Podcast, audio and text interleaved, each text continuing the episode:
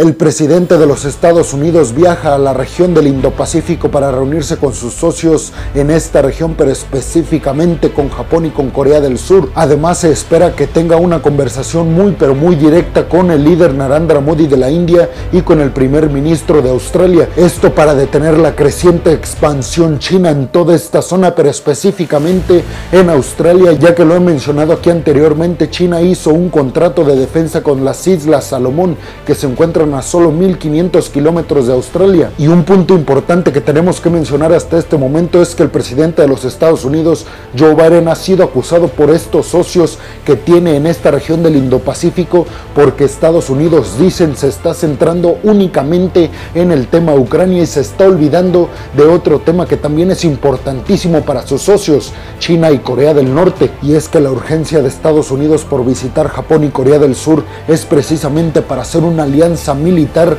que detenga las crecientes tensiones entre China, Corea del Norte y estos dos socios estadounidenses, Corea del Sur y Japón. Pero vamos puntualmente a cada uno de los países. El presidente de los Estados Unidos se reunirá con el presidente ahora derechista de Corea del Sur que quiere tener una mayor presencia militar estadounidense en Sur Corea y con ello disuadir un poco todas las crecientes tensiones que está teniendo con Pyongyang y enfocado en el tema Japón se reunirá para ver todas las crecientes tensiones específicamente con China y se prevé que Estados Unidos y Japón hagan un convenio estratégico militar muy pero muy fuerte, tal vez el más importante en la historia de estos dos países. Y por supuesto, como ya se lo están imaginando, están coordinando ejercicios marítimos a gran escala para interferir con las intenciones expansionistas de China en toda esta zona y estos ejercicios serán coordinados por Estados Unidos y por supuesto por Japón. En cuanto a la India, se espera que Joe Biden intente persuadir a Narendra Modi que es el primer ministro de la India, para que se posicione a favor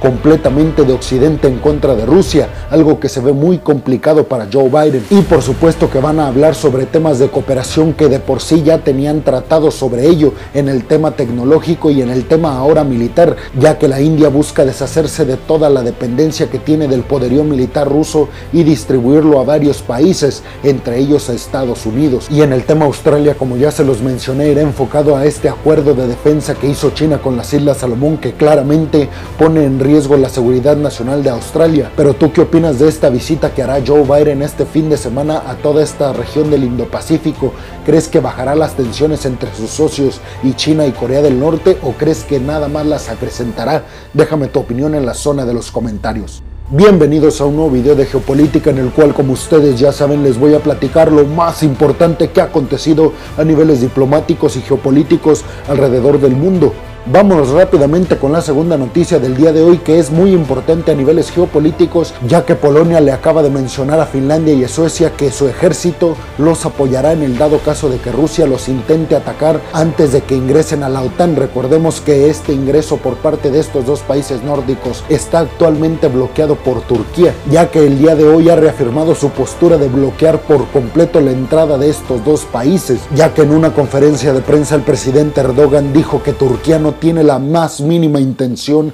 de admitirlos. El tema de Erdogan, según su propio discurso, es que estos dos países están acogiendo a líderes kurdos con quienes está librando Turquía una guerra en Medio Oriente. Según medios internacionales como Reuters, se está mencionando dentro de la propia OTAN que la única forma de que Turquía deje de estar bloqueando la entrada de estos dos países a la OTAN es que estos dos países le den a estos líderes kurdos que tienen en su país, ya que es una de las exigencias del propio Erdogan. Hay que decir un tema muy importante, un dato curioso mejor dicho, y es que Turquía cuenta con el segundo ejército más grande de toda la OTAN, solo detrás del de Estados Unidos. Por lo tanto, por supuesto que cuenta con una influencia muy importante a la hora de tomar o no tomar ciertas decisiones en el bloque. Por su parte, Joe Biden anunció que se reunirá con los líderes de Suecia y Finlandia para garantizarles que en estos momentos están resolviendo el tema diplomático y burocrático, pero que inmediatamente cuando se resuelva estará dentro del bloque de la OTAN y digamos para mandarles un mensaje de que no tengan dudas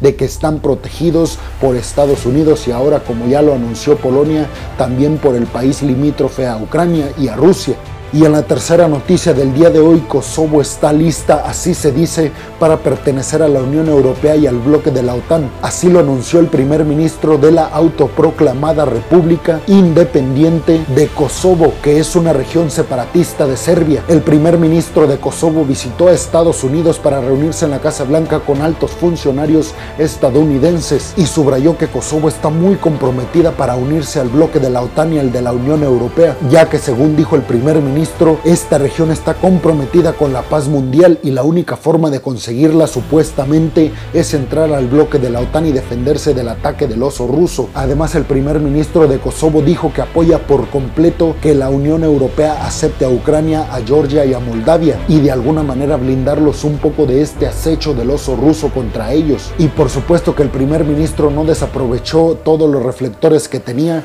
y acusó al gobierno de Serbia, el cual considera a Kosovo como parte de su territorio, pues los acusó de estar apoyando a Moscú en todas sus artimañas expansionistas, así lo dijo el primer ministro de Kosovo. Y vámonos rápidamente con la cuarta noticia del día de hoy y es que la jefa del Senado de Rusia dijo que espera que cuando termine su invasión a Ucrania todo se vuelva un poco a la normalidad en sus relaciones de Rusia con Occidente, específicamente con la Unión Europea y con Estados Unidos, con quienes en estos momentos tal vez sea la relación más dañada. Con esta declaración los líderes occidentales están cuestionando si está próxima a terminar esta invasión por parte de Rusia, ya que está mandando una especie de guiños y coqueteos a los países occidentales de que ya se va a terminar y ahora sí quiere Rusia que todo vuelva a la normalidad. Además están preguntando si son verdad todas estas teorías de que Rusia está ganando un montón de terrenos en Ucrania o más bien se está empantanando como dicen algunos es la trampa de Estados Unidos para el oso ruso. Sin embargo también hay que decir que la imagen de Rusia a niveles internacionales está muy pero muy dañada y será muy difícil reconstruir esa buena imagen con sus socios sobre todo europeos. Y es que hoy ven a Rusia como este país que chantajea a sus socios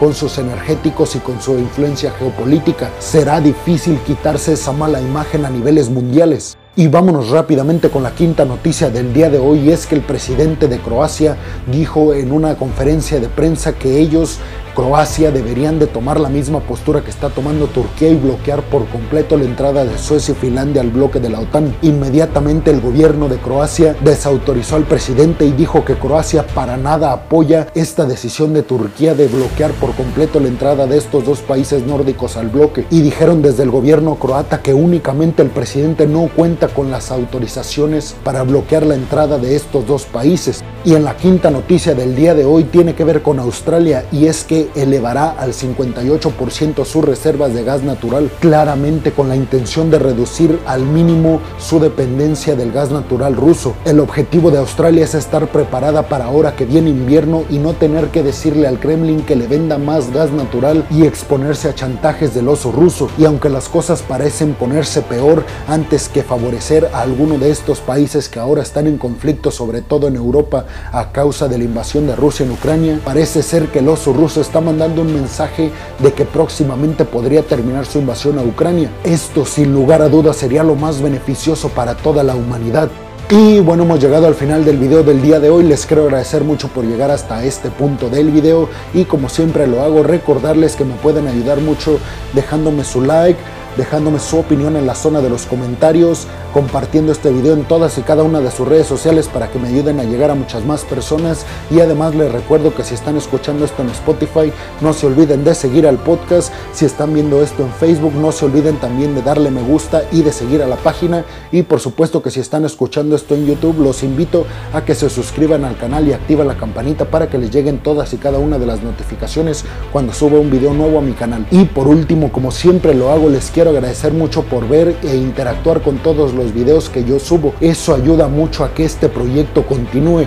Muchas, muchas gracias. Sin más por el momento, peregrinos, nos vemos en el siguiente video de Geopolítica. Hasta la próxima.